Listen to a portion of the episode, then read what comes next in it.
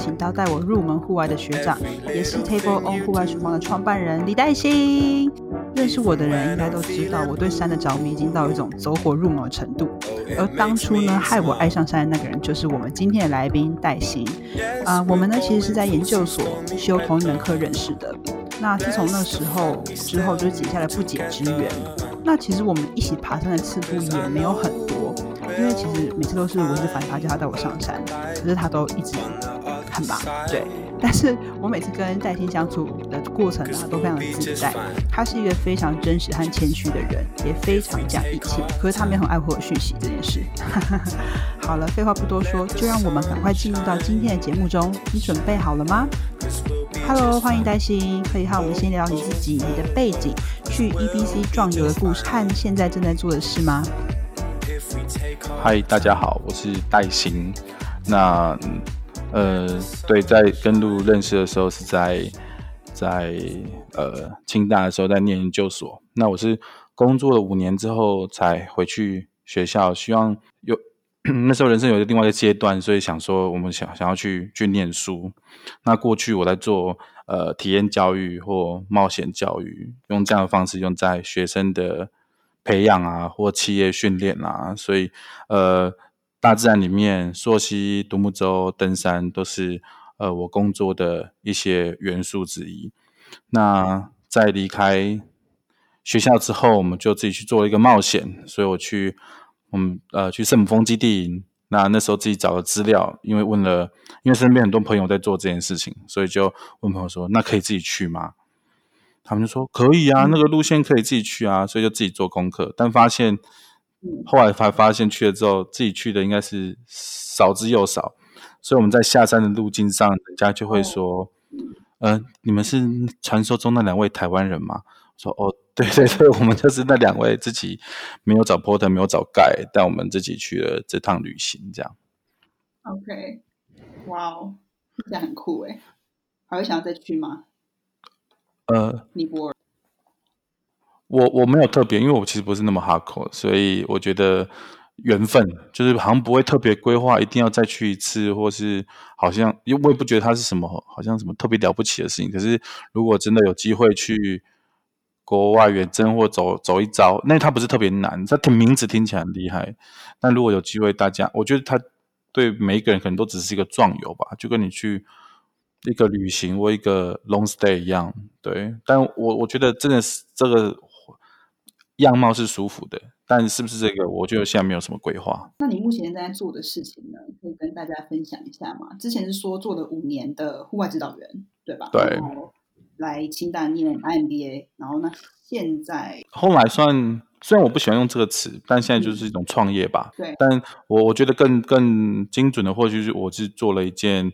自己想象中的事情，这个东西叫做 table all，那我就觉得是 table outdoor，希望在户外大自然里面，可能是秘境，可能是海边，任何一个可能的地方，然后把桌子搭起来，大家可以浪费点时间啊，hang out 啊，然后做做料理啊，然后花一点时间。嗯。那我还蛮好奇的，所以当时念 MBA 的想法是什么？是因为你做了五年的户外指导员，那觉得，诶，你想要转换跑道吗？还是你想要多增进一些管理方面的技能？因为呃，因为我呃那样的工作听起来像户外指导员，但其实我们很多呃每一个户外只是其中一个元素，但其实我们在谈团队建立、谈教育训练、做领导力啊、培养啊，或甚至向心灵凝聚力这些 soft skill。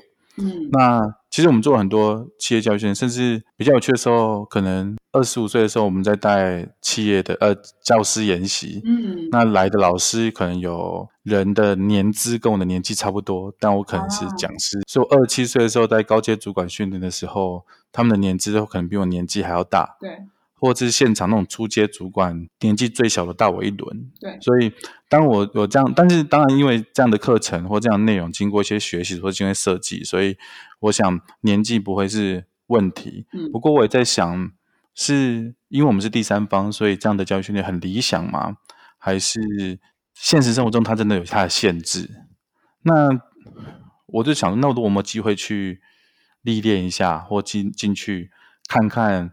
真实的工作的，因为我一毕业就在做这样的工作，类似他现在可以说是管顾公司也好，他就是做一个教育训练的一个基金会。所以我想说，那怎么样一个捷径？我想说，那一个是增进管理方面真实的。知识或技能，另外一个，如果有一个学历可以让我有一个敲门砖，在工作了一段时间，到了一个阶段之后，那我就选择研究所来来做一个学习，那也算是我人生的一个转换跑道，这样。所以当时呃念完之后，你自己那时候念完之后，你就觉得说，哎，OK，我现在要还是继续走户外，然后就有了这个户外厨房的 idea 出来，还是说你那时候有稍微茫然，想说，哎，我念完之后。到底要？其实很很讽刺的是，其实我们这样的课程在培养青少年或者培养大专生，其实都在想，那你到底想要做什么？我们更认识自己，自我察觉。可是这也是我们每一个人的课业跟我们每一个人功课啦。其实不同阶段其实一直在想，入学前有很多想法，我想要改变这个这个商业模式，那我想要找到一个更更棒的一件事情，或者是身边很多这种充满理想的。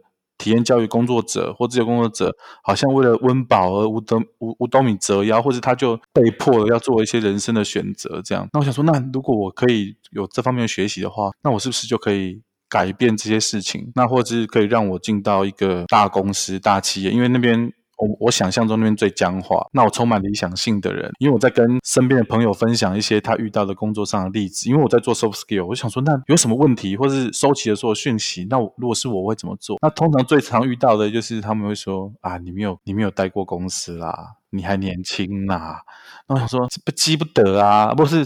就是真的只是因为这样吗？所以想说，那去大公司看看。所以当然，我也觉得很幸运，这样的学历也受到大家青睐，或是可以骗骗人，所以不乏一些大公司面试的机会。但真的是去了之后，就 HR 问我很多，我觉得很有趣。我我永远记得两个问，第一个是你到底想要做什么？然后我想大家都有答案，但我跟他说，我我我觉得我答案应该蛮有趣的。我说我知道我这样会很扣分，但我不知道我要做什么。好好气哦！因为我后面我跟他说，因为我过去的经验，我觉得我什么都可以做，但我不一定做很专精，但是我应该可以满足呃老板的需求。他说很好心，他说因为我也他也是从高雄上来台北的，他觉得要照顾这样的人，所以他跟我说，我其实在问你的时候，我不是问你一个职业，我问你的是你想要做什么。然后这个给我的 shock 非常大，所以我在离开面试的时候，其实我。思考了很久，呃，我就觉得我希望可以改变这个世界，但我说那个世界不是整个大世界，而是你身边的身边的人、身边的环境。所以，如果可以让如果可以让每个人过得很开心，传递幸福的时候，我觉得这这是我想要的超能力啦。我后来想，那怎么样可以做到这件事？所以，我觉得料理是这个料理是可以做到做到这件事方吧。从户外里面获得了很多，因为一直在户外里面。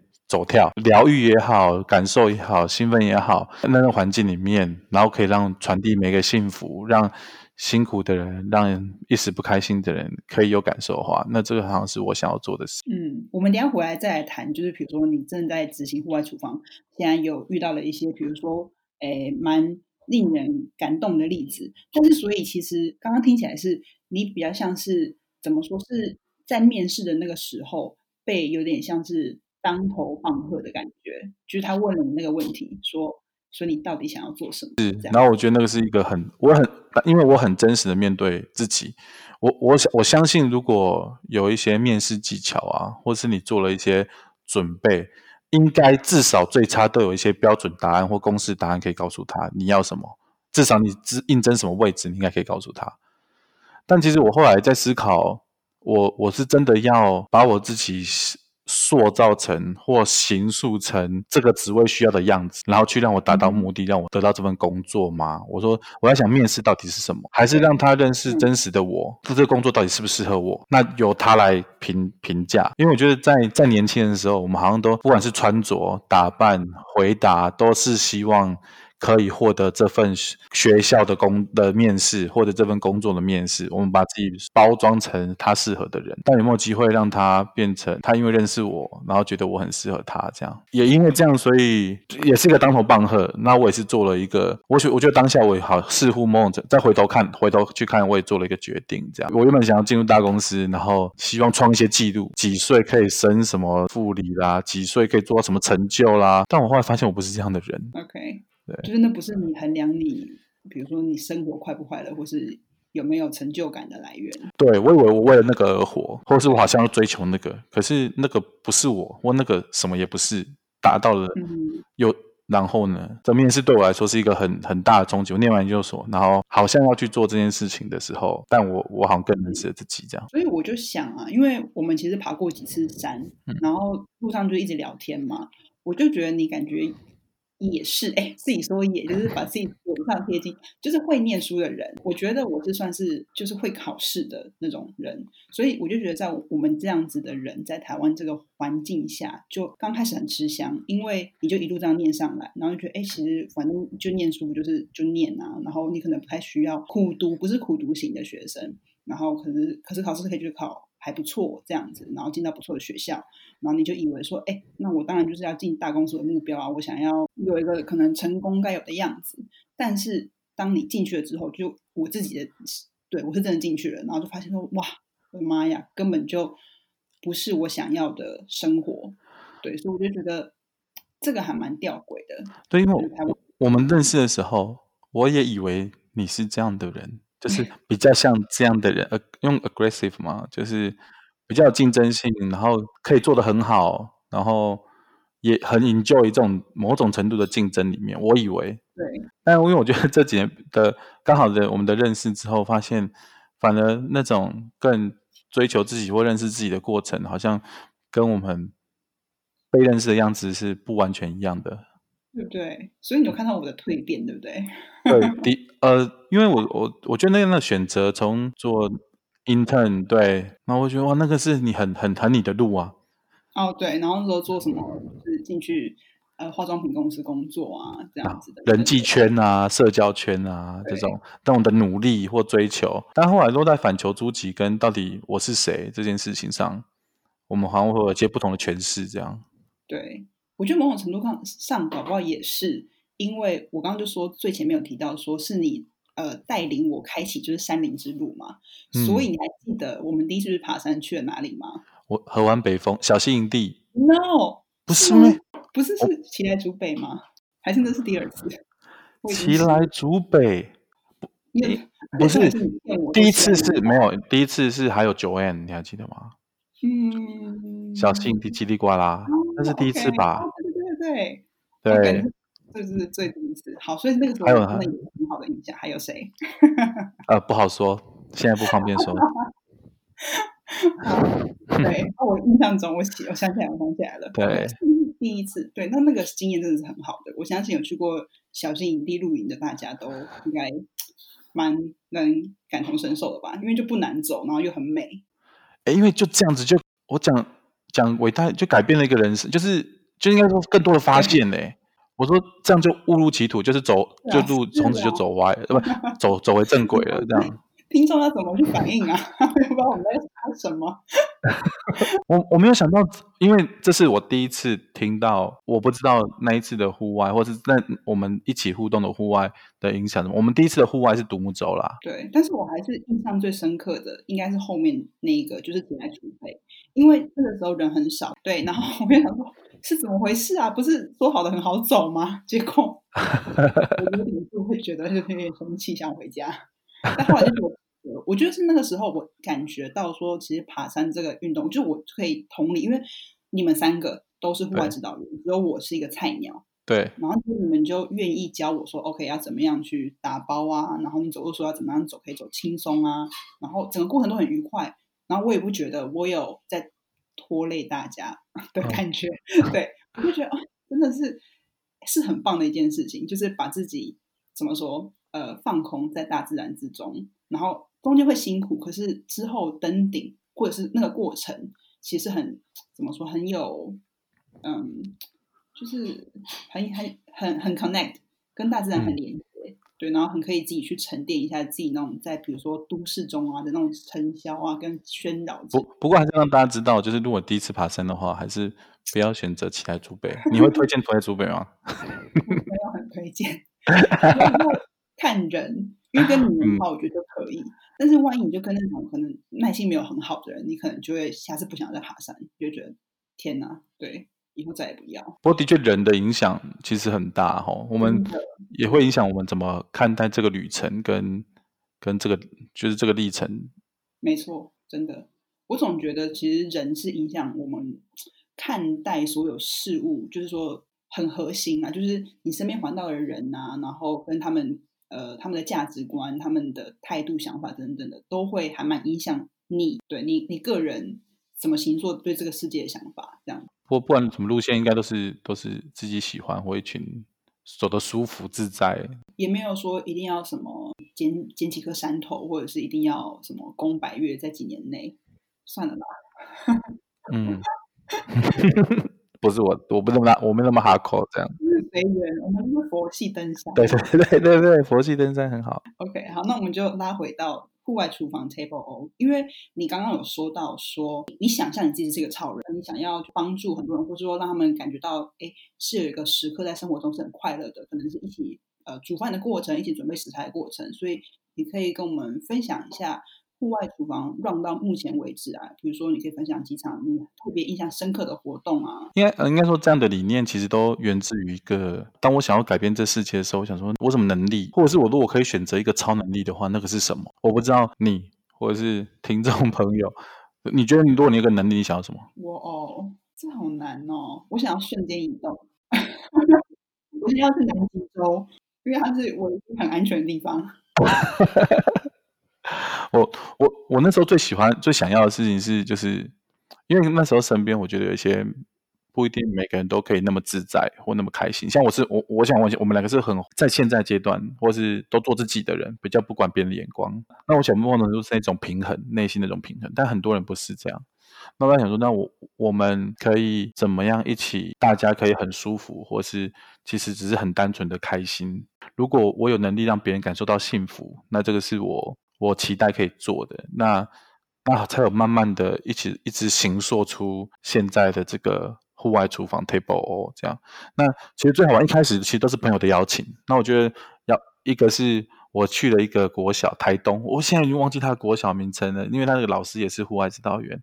他们全校只有一百个学生，然后我们就在司令台上面，我们就让五六年级全部的学生加起来不过就十位。十来位，所以然后那时候刚好是儿童节，那我们就来说那。儿童节小朋友都有点礼物或蛋糕啊，帮我们来做千层派蛋糕。一定要考虑就是所有人可以做的嘛，哦，大家可以做。哎，烤一个烘焙一个蛋糕要有烤箱。那我们去学料理之后，就想办法可以觉得大家可以做甜，所以我们就有生产线有两个人一直负责做面糊，他就一直调面糊蛋啊、面粉啊，想办法弄十个孩子就煎松饼皮，就变千层派蛋糕。所以有人挤奶油，有人做千层派蛋糕。一二年级幼稚园就是。五六年级的做给他们吃，他们每一节下课或每一个时段，他们就会来领。三四年级呢，就五六年级帮他们煎松饼皮，他们自己组装他们自己的蛋糕。那我们就觉得，我们就一起完成了全校的儿童节活动。这样最棒的，你我说为什么叫厨房？为什么叫不是叫户外餐桌？是厨房？是我觉得是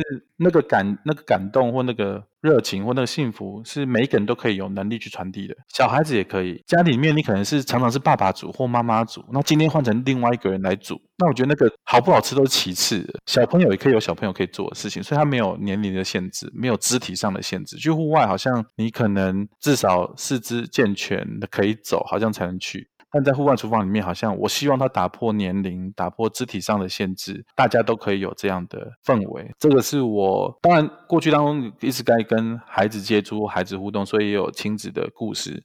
那如果要分享一个例子的话，我觉得这个是我希望可以跟在那个现场的人一起去共构这件事情。你你刚刚说到呃，就是你希望克服就是年龄啊跟身体的限制嘛？所以身体限制，你这边叫做户外厨房，所以并不一定要你知道，就是跋山涉水到某个很艰难的地方，对不对？所以你的场域可能是哪些地方？未来或是你曾经做过的地点？现在其实最最常见的是一个草一块草皮啊，那个草皮可能是在民宿的草皮，可能是在饭店内的草皮，可能是在露营地的草皮，可能是在深山的草皮，可能在。野溪温泉旁边，呃，河流旁边，湖泊旁边，它它会是大自然，它可以是秘境，它可以是小农的一块地，所以它可以在路边，它也可以走几个小时才会到的地方。没有，我也希望可以打破环境的限制，就应该说克服环境的限制，然后让那一次参与者可以比较尽情的投入。所以我想选择是多元的。了解。那你到目前为止，户外厨房大概已经就是说办过了几场活动啊，然后可能在台湾哪里比较多？目前大概现在平均一个月大概是两场到三场左右。从一开始觉得一个月一场，因为能量啊，其实好像这个是一件蛮大，就是他要把所有的厨房、所有的餐桌、所有的帐篷、碗盘，在原始的地方生出来，这样。那所以对他需要一点劳力。我身边户外的大大们，就是去帮忙，他们大可以纵走，然后甚至八千米可以爬八千米，台湾少数几个，他们都说这个户外厨房帮忙。比任何一个登山都还要累。那台北的阳明山，因为我们希望就是一个晚餐或一个中餐，所以它的交通形成的代价大概在平地或热闹的地方两个小时内，一个半小时。现在最高去到清境清境农场，最远在台东，所以东北角宜兰、台东，然后高雄、台北，大家都会有目前涉略的一些足迹，这样。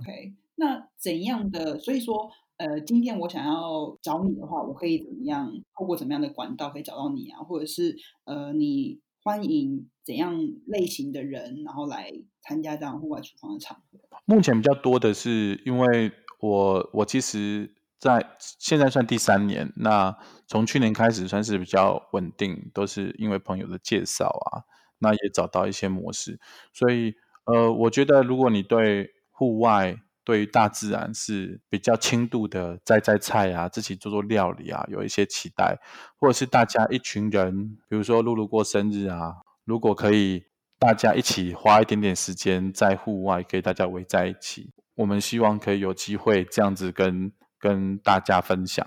那也也必须说，我目前还没有蛮有趣的是这三年来啊，因为我这个也做这样的形式也做教育训练，所以今年大概有五场的教育训练。都正在洽谈当中，很棒。我自己是有参加过戴鑫的户外厨房的两场的活动，就是一场是在阳明山，然后一场是我刚刚说的我的呃生日趴，所以就是那个感受是非常非常的好的，因为就是邀请来的朋友啊，都就是邀请来都是你的朋友嘛，所以大家本来就怎么说很交情很深，然后或是即使不认识也无所谓。其实如果你会喜欢这样的活动的人，其实都是。怎么说？呃，比较同质性高，或者说大家都比较随和。那同时透过手做的过程中，你就是一个很自然的开启话题，就说哦，你从哪里来的？或者说哦，你今天怎么在这里？你是在你怎么怎么认识戴鑫的，或者怎么认识露露的？所以我觉得户外厨房，你也可以把它想象成是一种嗯很好的社交场合，它自然而然就帮你挑选出一些哎，怎么说应该跟你比较。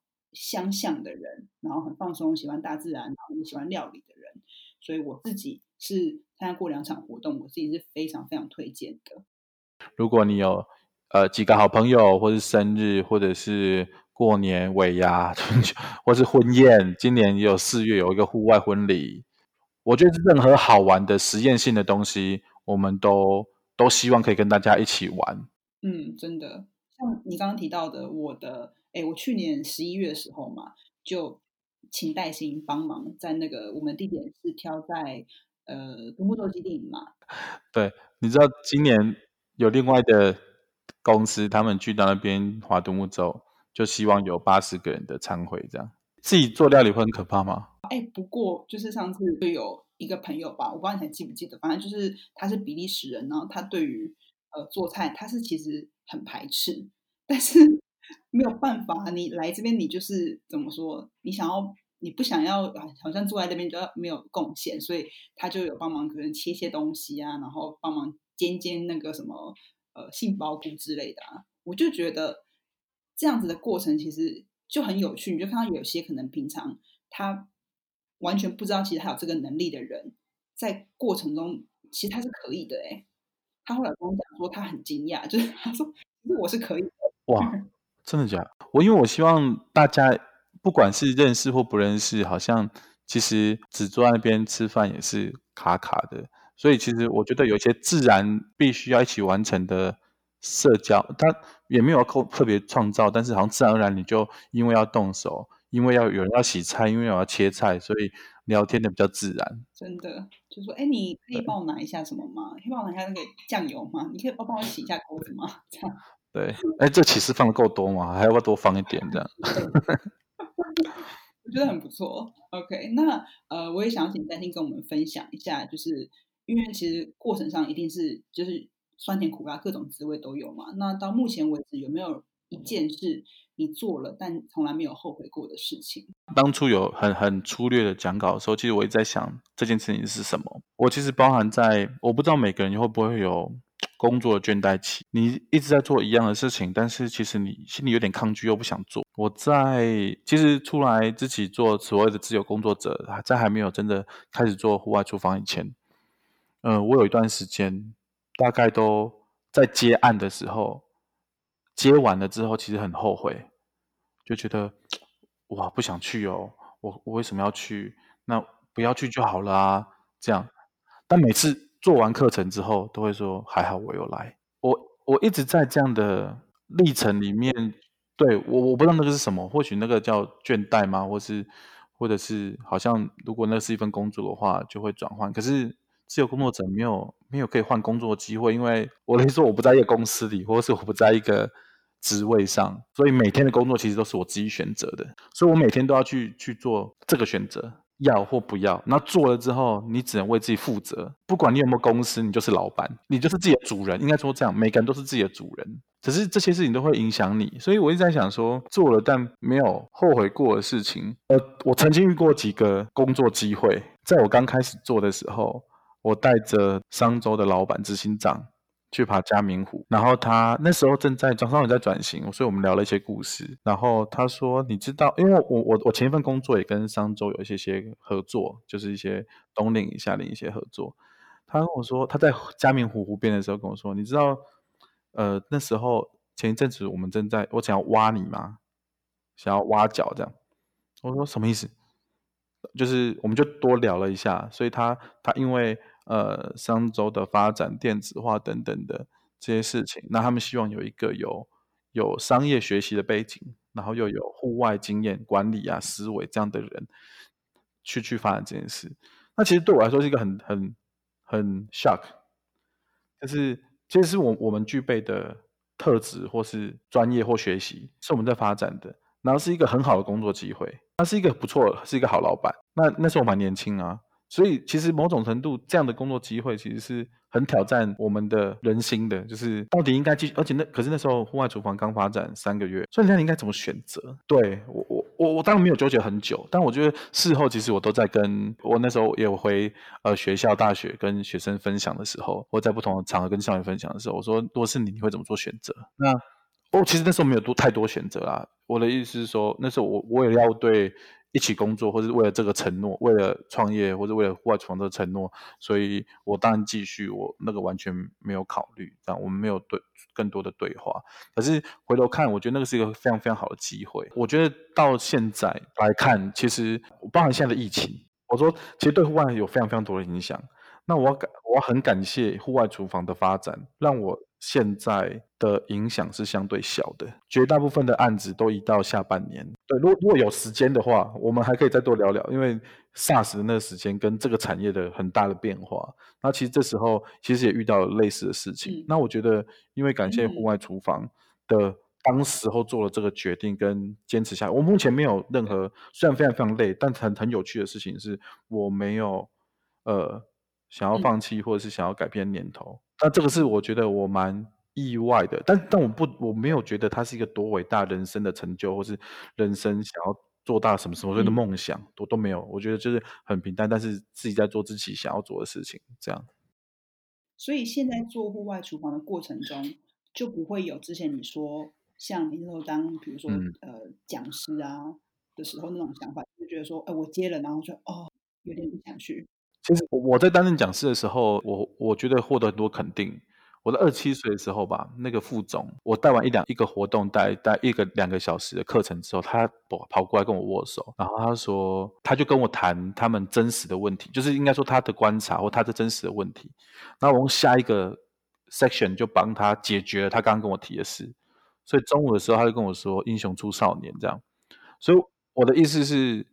那我不瞒各位说，那是我第一场独立带企业课，前面有很多分组训，然后或者前面有很多协助，但是没有从头到尾我一个主讲师带了两天的企业高阶主管的训练。那所以我的意思说，但是其实我不喜欢站在舞台上的，我只要一一没有拿麦克风，我就躲到旁边去，或躲到台上后面去，就是不讲话的。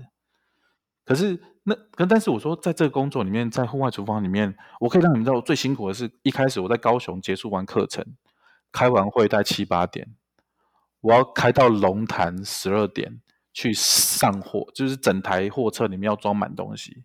开到阳明山的时候，可能是早上六点，就是整理完带到那边，然后把所有东西卸下来放到定位去，大概早上六点，然后中午十二点的课。可是我可能前一天我从早上八点就开始工作。那这样的历程，而且我很多时间花睡在车上，但是我没有任何想要放弃或者觉得不舒服的念头。这我不知道这是热情还是什么，但是我我觉得到现在，虽然现在比较上轨道了，也有很多一些露露啊或其他人持续的帮忙，所以呃，我说一起工作的伙伴，呃，part time 的协助这样，所以没有这么累，但是的确没有任何一个念头是呃，我倦目前还没有倦怠感这样。对，我觉得是我听起来感觉是你绝对是有热情在那边，然后你是找到了一个正确让你的热情可以施展的管道。就像你刚刚说，你说你在台上比较不自在，可是现在在户外厨房这样子的类型，是你比较像是一个怎么说，就是一个提供者，你提供这样的一个场域，这样的一个模式，让所有来的人，反正他们是主角，我觉得他们比较享受这个过程，有点像搭建了一个舞台。让大家参所有的参与者都是一个演员，去一起创造那个画面。对，因为我很很享受在他说有的地方不能用火，不能用明火，或没有水，或没有电，那你要想办法把那个欧式草原、欧式这种这个餐桌，把它搭到那个现场的时候，或者是现场。食当令的食物食材是什么？他希望中式或西式想办法去创造这件事的时候，我觉得我是蛮喜欢这些挑战。所以我就觉得你真的是一个像超人一般的角色，就像之类的吧，就是你哦一变，然后就 OK，那个 setting 就出来这样子。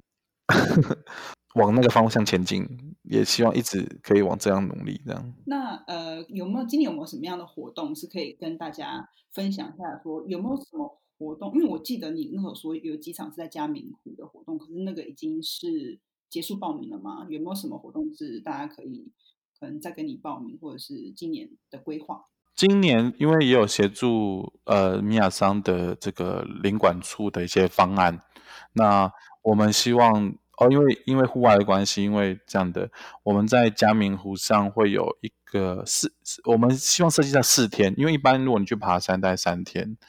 那这个很特别，是大概从五年、三年前、五年前左右，嘉明湖就只能住三屋，因为它山林的保育、管制或保养、维护也好，他希望做一些总流量的管制。但随着山林的解禁，然后大家对于环保、对于山林的意识比较有素养之后，希望可以让满足更多的人的需求。他说我们这次会。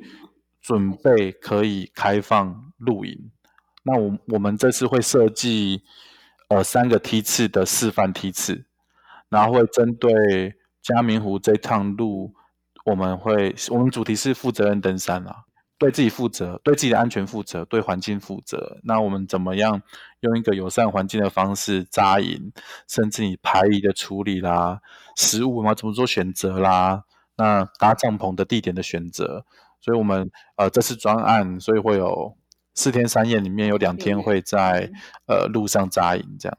因为也是疫情的关系，不过也是正因为这样，越因为大家越来越走户外，不希望在室内嘛，吼。那走去户外，所以户外有哪些注意事项？该怎么穿衣服啊？该怎么准备装备啊？打包？那我们也准备会推出，所以可以其实可以关注米亚商，然后及台工领馆处的讯息。但我们有其他的讲座是可以，呃，不是真的去爬山讲座，就是大家可以先来认识他、了解他。我们会把呃这样子四天的课程浓缩在讲座里面，透过一些互动啊，透过一些知识的传递分享啊，然后让大家来很初步的去认识这件事情。讲座的话会在呃五月底。自己搭帐篷啊，是第一次吗？就是是非常以来的第一次。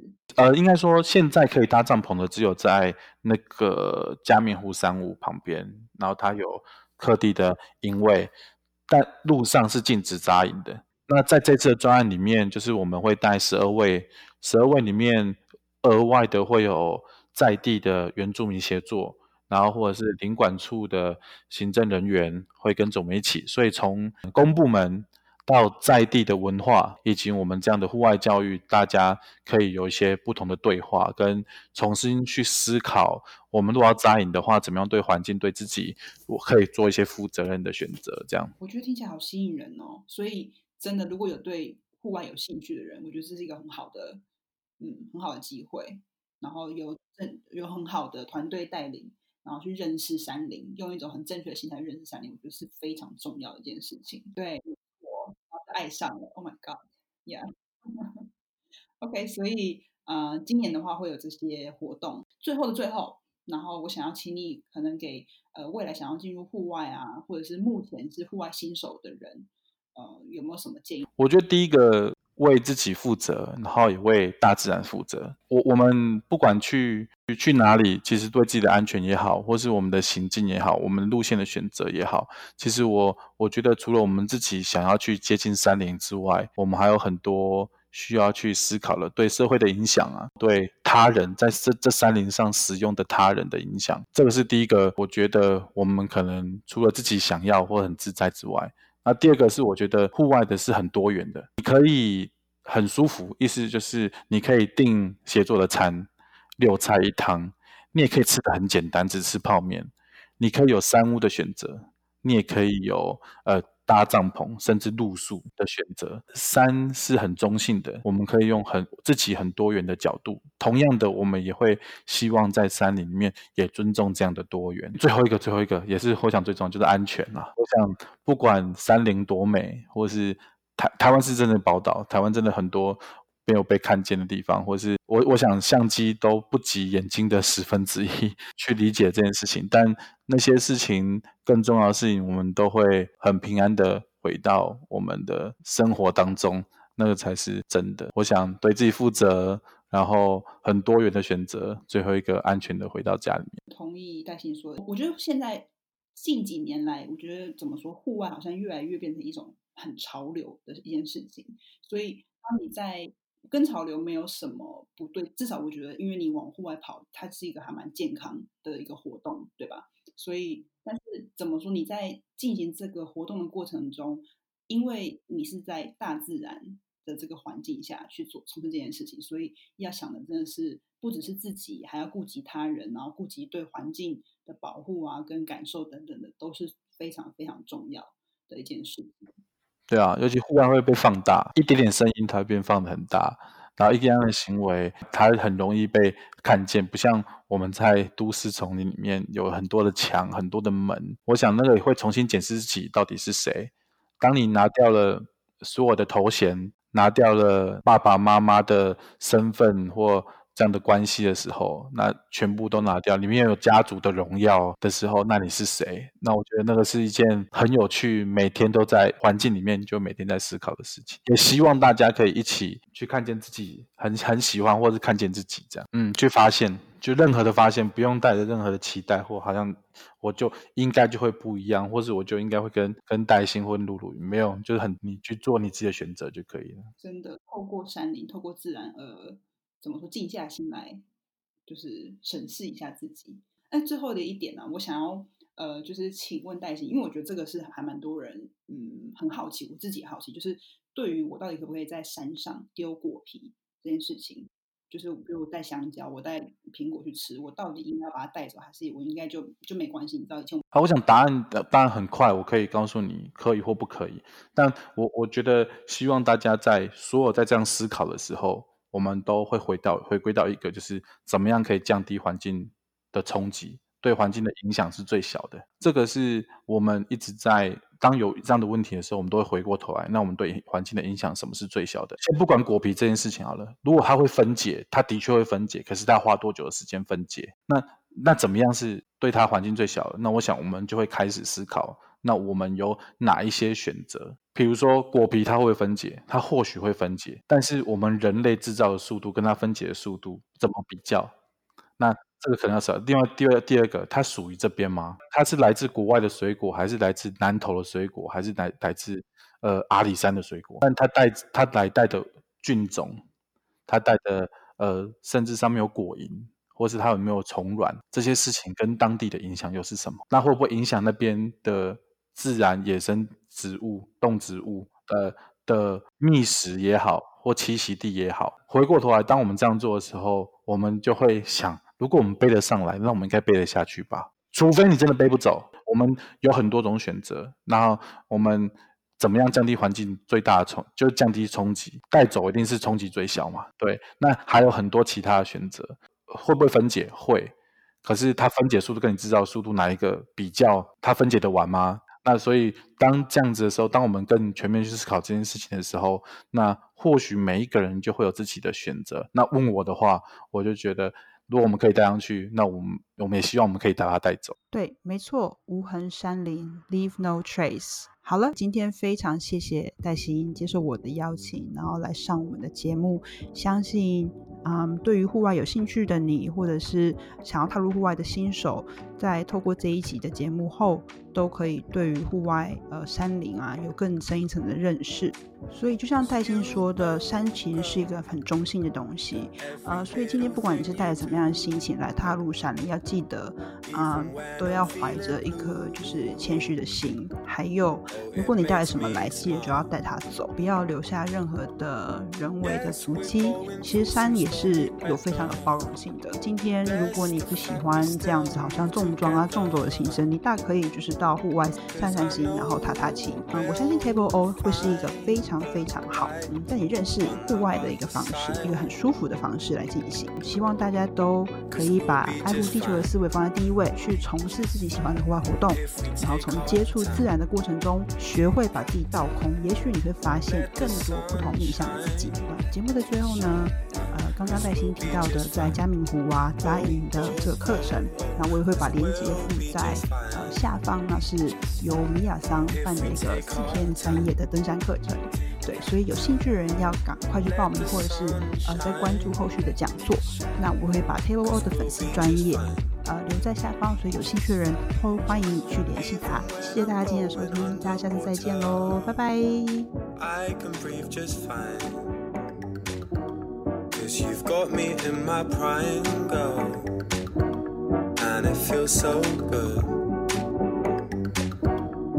Yes, we're going through some stormy weather. Bless the fact we still move together. Cause I know